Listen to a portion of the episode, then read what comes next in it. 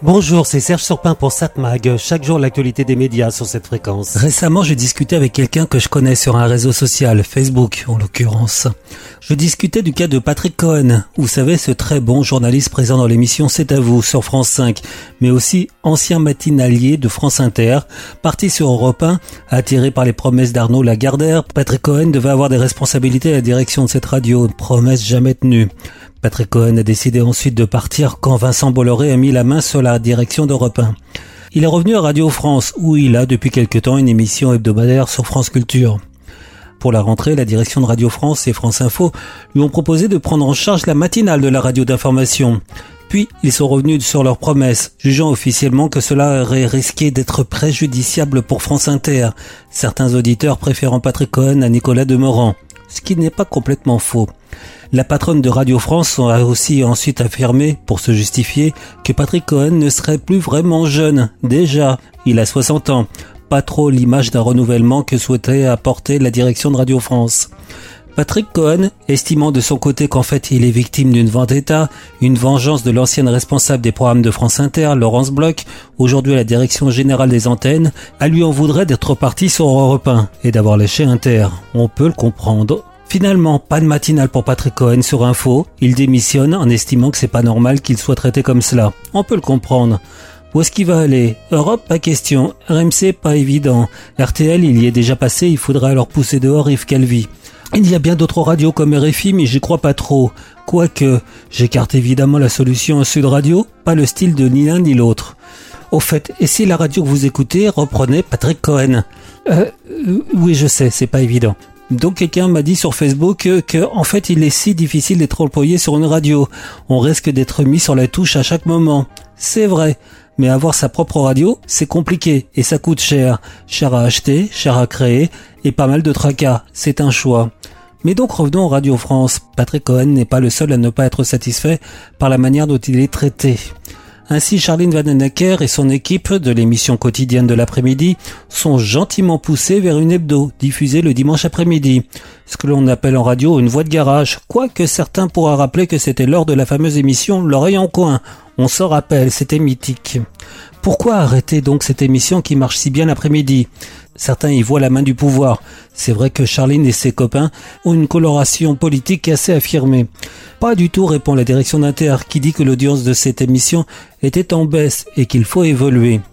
Même raison, ou presque pour une émission d'histoire, purement et simplement supprimée de l'antenne de France Inter, officiellement pour des raisons budgétaires.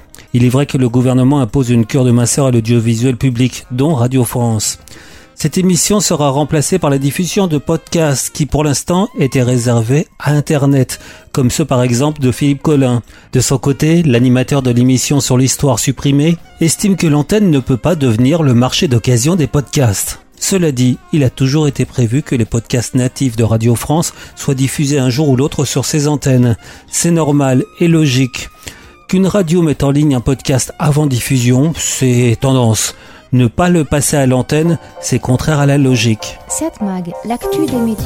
Bon, on va voir la télévision ce soir à 21h sur la TNT sur TF1. Là, il va y avoir du monde. HPI, la série évidemment avec Audrey Fleurot. La loi de Benford. France 2, envoyé spécial.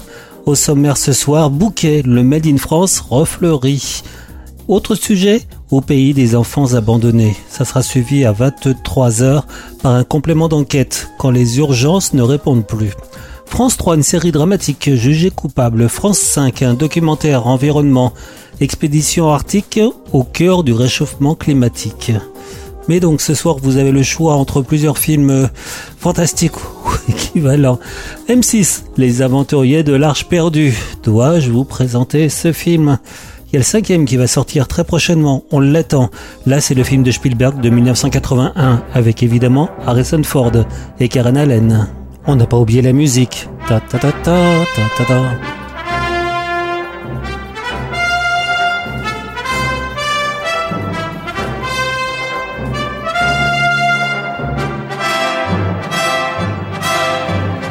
Autrement, vous avez sur C8 Rambo, First Blood.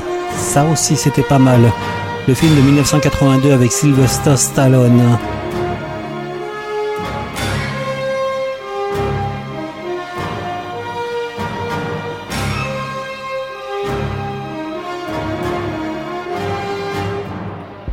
Autrement, si vous voulez quelque chose de plus récent, vous pouvez aller voir sur TMC c'est étonnant que ça passe sur TMC. C'est peut-être passé sur une autre chaîne. Hein. Bon. Le film de Christopher Nolan de 2020 qui s'appelle Tenet, un film de science-fiction.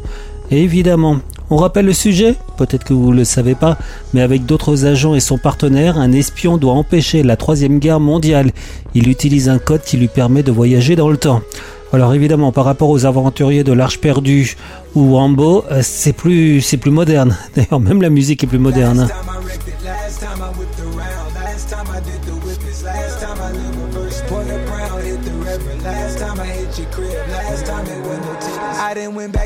Donc ce soir, TMC, le film de Christopher Nolan, Tenet. À moins que vous préfériez aller sur euh, C8 voir Rambo First Blood ou M6, Les Aventuriers de l'Arche perdue.